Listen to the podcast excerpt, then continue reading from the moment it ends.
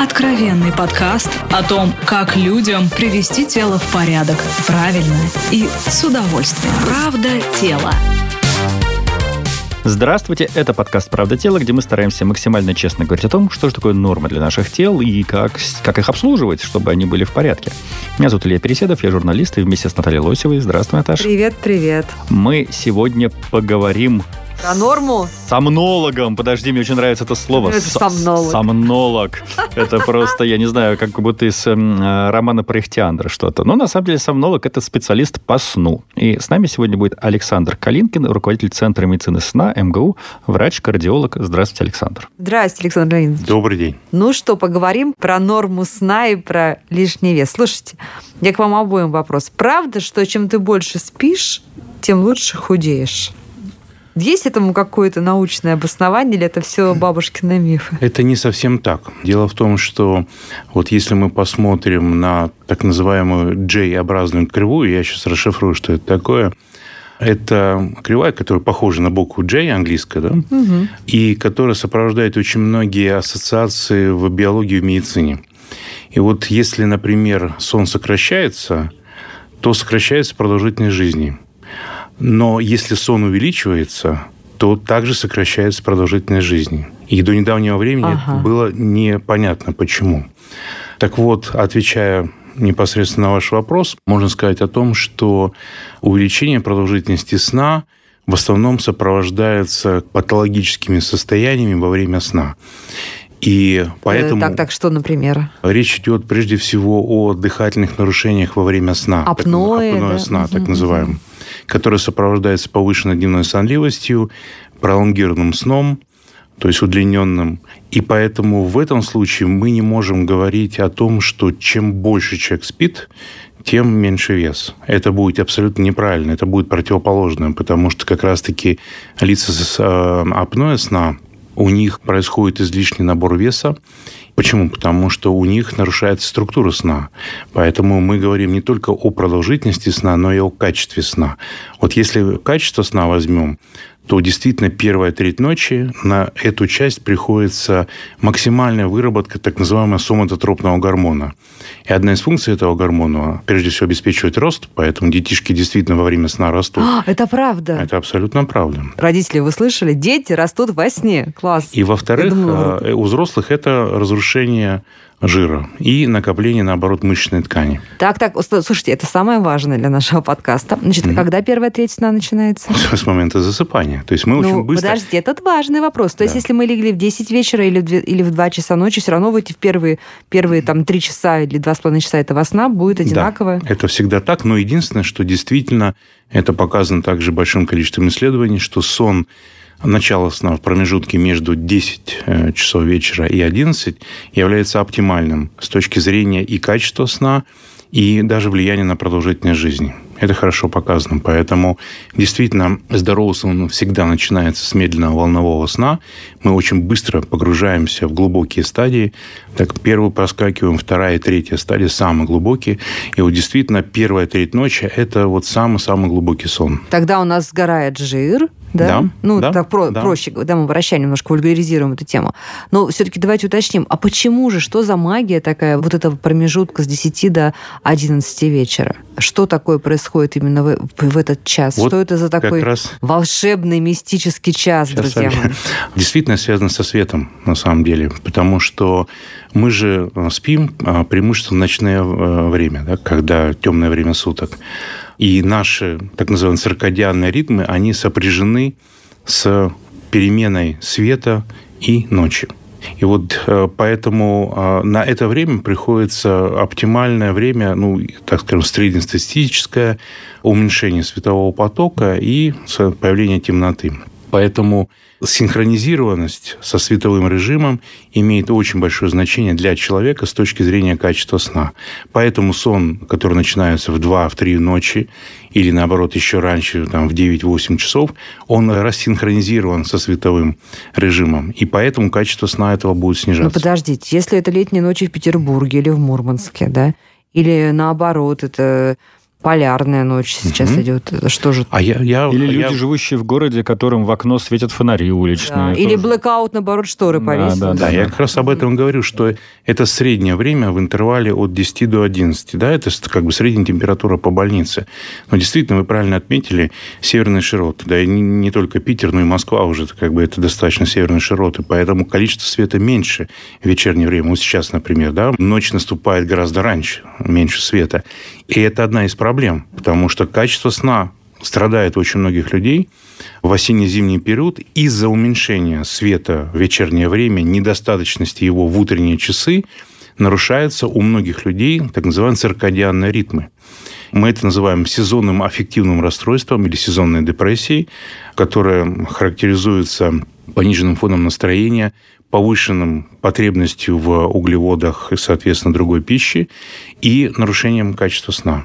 И это тоже сопряжено именно со световым режимом. Но все равно можно сказать, что вот два часа, как говорят бабушка моя и все старшие мои родственники говорили, что два часа до полуночи стоит, там, не знаю, четырех часов после полуночи. Да, абсолютно. Это что да, значит? Абсолютно.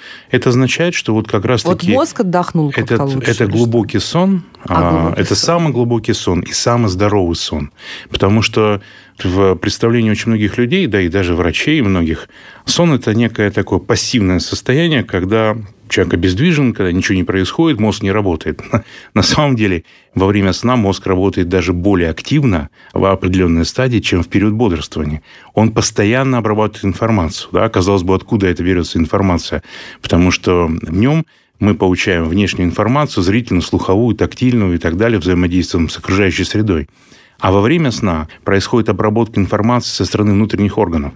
И вот медленный сон как раз-таки прежде всего необходим для обеспечения работы желудочно-кишечного тракта, по всей видимости, для обеспечения иммунитета, иммунного ответа, противовоспалительная функция и так далее. А даже репарация, например, ДНК происходит преимущественно э, вот в медленно-волновом сне. То есть очень многие восстановительные процессы ассоциированы с глубокими стадиями сна. А То вот есть дальше... сон лечит, это тоже не метафора? Абсолютно не метафора. Это, это основа жизни любого живого организма, потому что если мы возьмем гидру. Помните, в биологии такое было многоклеточное существо с щупальцами такими. Оно не имеет мозга, оно спит.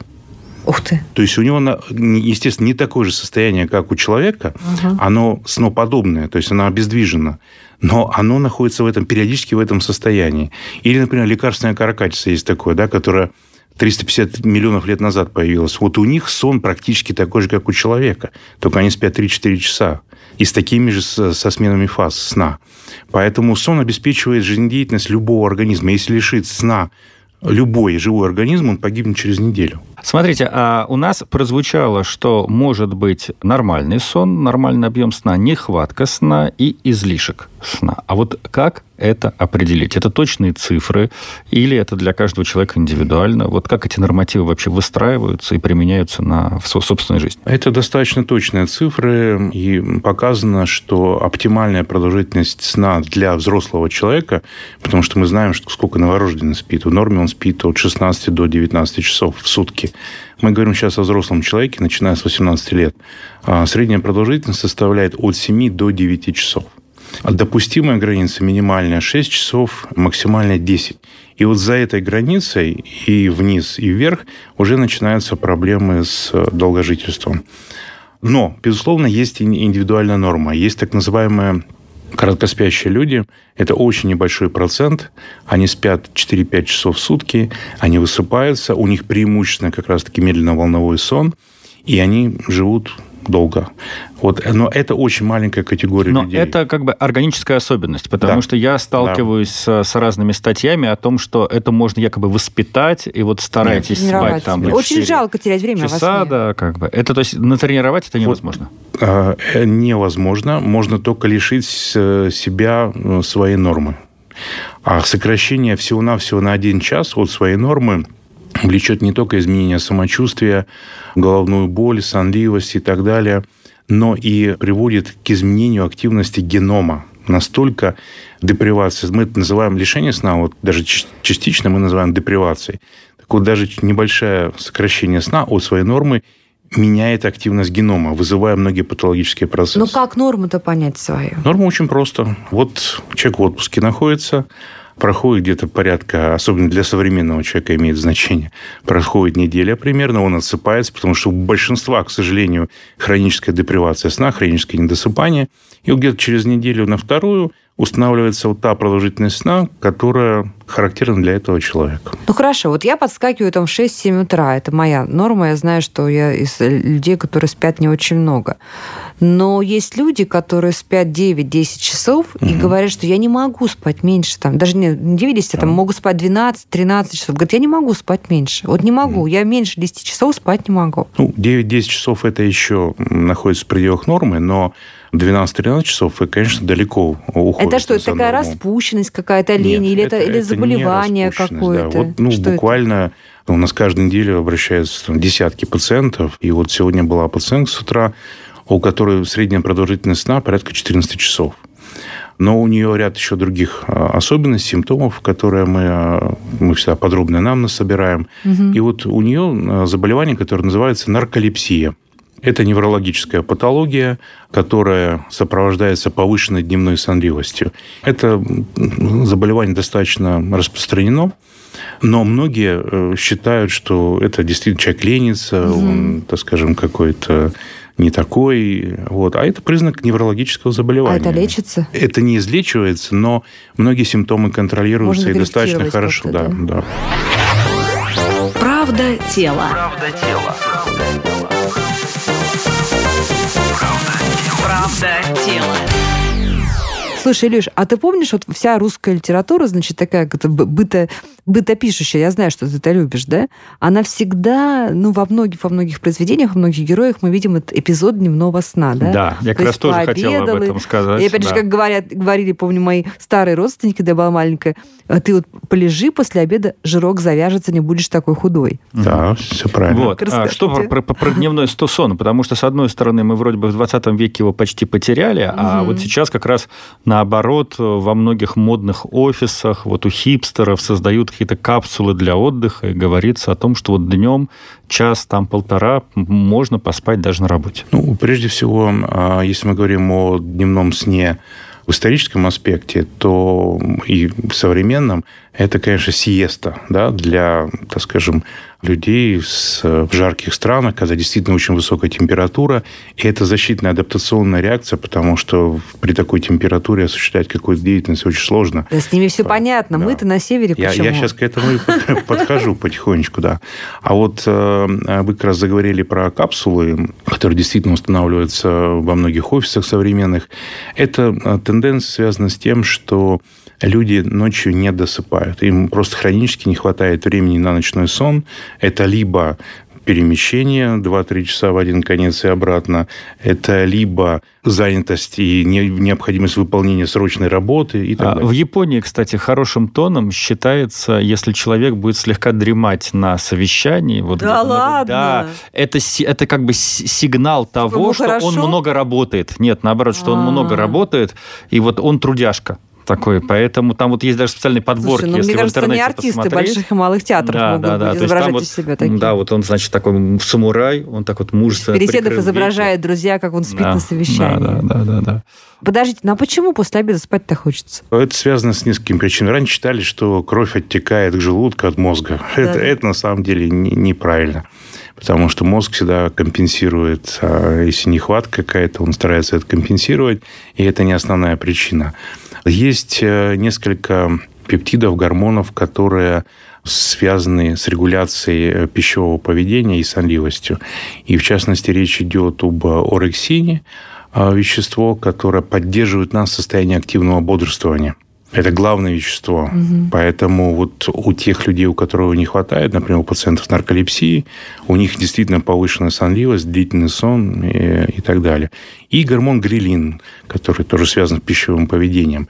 Вот взаимодействие и грилина, и орексина вот, приводит нас к состоянию такой сонливости. Ну, смотрите же, вот эволюционно все обосновано. Да? Если мы, поев, получаем вот выброс этих гормонов и хотим спать, Значит, зачем-то организму нужно, чтобы мы поспали после того, как мы поели? Значит, э, в норме, если человек нормально питается, если он покушал э, даже днем, у него не должно возникать сонливости. Об этом диетологи говорят. То есть это mm, чаще... То есть это признак переедания, да? Наверное? Это чаще всего Либо признак... утомление, либо переедание. Давайте к теме лишнего веса вернемся. Потому что вот мои знакомые, компетентные там тренеры, эксперты, они говорят, что если человек хочет начать снижать свой вес, не будем говорить худеть, но как бы оптимизировать свой вес, он интуитивно тянется к тому, чтобы либо сесть на какую-то диету, либо, значит, добавить в свою жизнь интенсивные физические нагрузки. И по-хорошему в этот момент там тренер или диетолог, разговор с ним должны начинать с вопроса, а как он спит.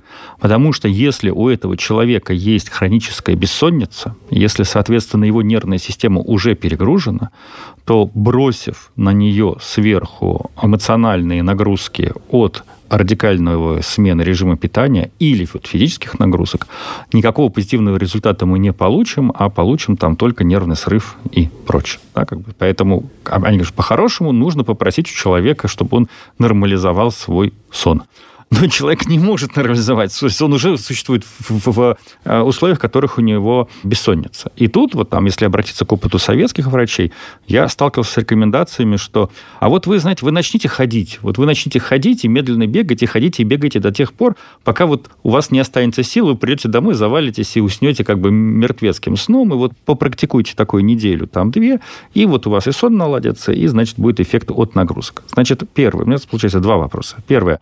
Действительно, действительно ли вот фактор сна настолько нужно учитывать, когда вот мы планируем для человека какое-то изменение образа жизни, во-первых, и во-вторых, можно ли исправить ситуацию со сном, ну, в первую очередь, физической изнуренностью. Начнем с физической э, изнуренности, так, из угу. исторических таких аспектов. Действительно, физическая нагрузка, а, особенно если она приходится на первую половину дня, приводит к расслаблению вечером, и к улучшению качества сна. Но, конечно же, это не единственный рецепт а, и далеко а, не самый главный. Потому что есть люди, которые абсолютно обездвижены, при этом шикарно спят. Существует масса других причин, среди которых а, вообще описано более 80 видов нарушений сна. Поэтому, когда к нам пациенты обращаются, мы фенотипируем, то есть классифицируем, определяем конкретно, ставим диагноз – и назначаем лечение. И вот э, это очень важно, потому что мы практически никогда снотворные препараты не используем. В острой ситуации, когда острая бессонница, да, они могут использоваться, но максимум 2-3 недели на этом все должно быть прекращено, потому что очень быстро зависимость возникает, побочные эффекты, и влияет это даже на развитие деменции и смертности, если человек длительно употребляет снотворные препараты. Даже самые растительные, самые... Нет, нет, речь идет о лекарственных препаратах, прежде всего, угу. да, потому что не, не растительных, не БАДах. Вот, поэтому я могу озвучить там десяток рекомендаций, которые мы даем людям, э, пациентам, как улучшить свое качество сна. Да. Но физическая активность, безусловно, так скажем, является одной из главных. Питание имеет огромнейшее значение, естественно. И недоедание, и переедание влияет на качество сна. Да? Человек, если он ложится с чувством голода, естественно, ему сложнее будет заснуть. А вот если, как у нас многие весь день питаются не пойми чем, приходят домой, устраивают пир желудка такой, и потом ложатся спать. Естественно, это очень негативно влияет на качество сна. Особенно, так скажем, относительно многие думают о том, что небольшая стопочка перед сном будет улучшать качество сна. Действительно, человек быстрее засыпает, но он и быстрее просыпается в середине ночи. А, То есть на самом деле интересно. это приводит к тому, что сон фрагментируется, когда заканчивается метаболизация алкоголя, и он подбуживается, что ему делать? Он либо еще стопочку принимает, либо мучается от бессонницы. Но чаще всего выбирает первое. Вот, поэтому алкоголь мы не рекомендуем с точки зрения улучшения качества сна. Если человек удовольствие хочет получить, ну, в выходной день днем чуть-чуть выпей, ага. вот, это будет гораздо лучше, потому что он метаболизируется уже к вечеру, и человек заснет уже без, алко- без алкоголя, потому что состояние сна на фоне алкоголя – это не естественный сон, это все равно так скажем, воздействие это, это внешнее. Важно, это очень важно, да, конечно. Потому что это одно из заблуждений, на самом деле. Выпить угу. там красного вина для того, чтобы лучше заснули коньяку. Следующая рекомендация является одной из главных. Это сохранение режима сна и бодрствования и в рабочие выходные дни. То есть это к сожалению, многие не соблюдают mm-hmm. из-за того, что они в течение рабочей недели не досыпают, да, а, а потом в субботу маму в субботу, не трогайте, да, спит, да, до 12, до часа, до двух и так далее. Но проснувшись поздно, особенно в воскресенье, человек практически не заснет уже вечером в обычное время. И есть такое понятие, как давление сна. Вот давление сна будет резко уменьшено, и человеку будет сложно заснуть. К чему это приведет? Он заснет в 3 часа, а ему в 6 там, всем вставать, он не выспавшийся, все полетело, все полетело и так далее, да, и все завертелось. Нет, а вот все-таки взаимосвязь бессонницы и вот, как я сказал, Значит, по поводу, планов да, начать с... тренироваться? Или там, связь бессонницы, и э, у нас очень много пациентов с бессонницей, которые э, имеют, наоборот, пониженный вес, то есть очень угу. совсем, да, то есть здесь э, связь, как и часто в биологии, в медицине, она не прямолинейная. Но качество сна, безусловно, играет очень большое значение для человека, для его самочувствия, для там, набора или снижения веса.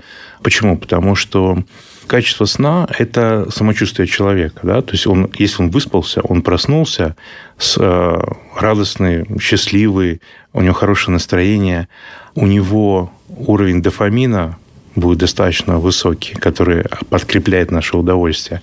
А если человек не выспался, то ли хроническая бессонница, то ли у него депривация сна, то ли другие проблемы, у него настроение падает. Соответственно, как это компенсирует? Компенсировать можно какой-нибудь сладенькой пищей, то есть повышением потребления углеводов. Это стресс, по сути дела, но стресс от депривации сна от нехватки сна. И он начинает вот этот стресс заедать. То есть в эти дни мы видим четкую связь, когда человек потребляет гораздо больше, особенно углеводной пищи, и, естественно, это не способствует похуданию. Правда тела. Правда тела. Правда тела. А почему люди хотят спать, э, когда меняется давление атмосферное? И нужно ли в этот момент, если ты чувствуешь, что хочешь спать при перемене давления, нужно ли найти возможность поспать? Вот это на самом деле большая загадка, честно. Мы это обсуждали не раз, этот вопрос, потому что механизм, вообще вот механизм метеочувствительности и тех патологических процессов, которые происходят при перепадах давления, они пока еще до конца не раскрыты. Частично это связано, опять же, с э, тем, что пониженное э, давление барометрическое, оно часто ассоциируется с облачностью и уменьшением количества света. То есть это один из факторов, который тоже может приводить к повышенной сонливости э, у людей. Вот. Но до конца эти механизмы пока еще непонятны, потому что даже и нет определения такого точного метеочувствительность. Да? Ну, у одного голова заболела, у другого давление подскочило, у другого давление упало наоборот. Один реагирует изменениями на повышенное давление, другой на пониженное, третий за, чувствует за несколько суток до перепадов, а кто-то прямо вот накануне. Поэтому вот такой четко, очень сложно отследить вот эти факторы. Но мы, кстати, такую научно-исследовательскую работу сейчас проводим, и я думаю, что получим скоро результат. Но вы не отрицаете самого факта метеочувствительности? Конечно, нет, ни в коем случае. Да. Так что с полнолунием? Да, что там? Значит, по поводу полнолуния. Действительно, там пугали, вот особенно это всяких там в кошмарных фильмах там все это да, показывают да, да. и так далее. В свое время, озаботившись, наши швейцарские коллеги, они действительно провели вот такое исследование и действительно показали статистически, что в ночь полнолуния статистически хуже многие люди спят. Значит, э, механизмы, которые с этим связаны, пока тоже непонятны. Одна из причин – это, наоборот, увеличение светового потока. Если это ясная луна, mm-hmm. огромнейшая, то э, действительно попадание света в спальню может приводить к, к ухудшению качества сна, потому что есть люди очень чувствительные к свету, очень чувствительная. Это самое простое объяснение. Не... Это самое простое, да. Но других, так скажем, мифических такие от меня не ждите, потому что я мифологией не занимаюсь. Слушай, ну если Луна на, на воды океана влияет, то что что мы-то да, как, плюс, как, да, как плюс, песчинка? Наверняка да, тоже. Мы же тоже в сосуд полной воды. Мы же все знаем, конечно, что мы на 96% конечно. состоим жидкости. Гравитация, если, да. если э, Луна способна влиять на океан, значит, вероятно, и жидкость внутри нас она влияет тоже. Ну, может быть, гравитация одна из основных сил да, на Земле. Ну что, Заканчиваем. Такой интересный разговор, хочу сказать. Завидую нашим слушателям, которые только что послушали. Я думаю, что Особенно тем, кто еще не слушал. Мало из них кто уснет, когда Друзья, поделитесь, пожалуйста, этим эпизодом. Мне кажется, что это удивительно хороший и полезный разговор. Да, напоминаю, что с нами сегодня был сомнолог, руководитель Центра медицины сна МГУ, а также врач-кардиолог Александр Калинкин. Большое вам спасибо. Спасибо за приглашение. И переседа, в котором очень нравится слово сомнолог. А меня зовут Наталья Я люблю новые слова. Он его не знал. Не, ну я так слышал, но не использовал.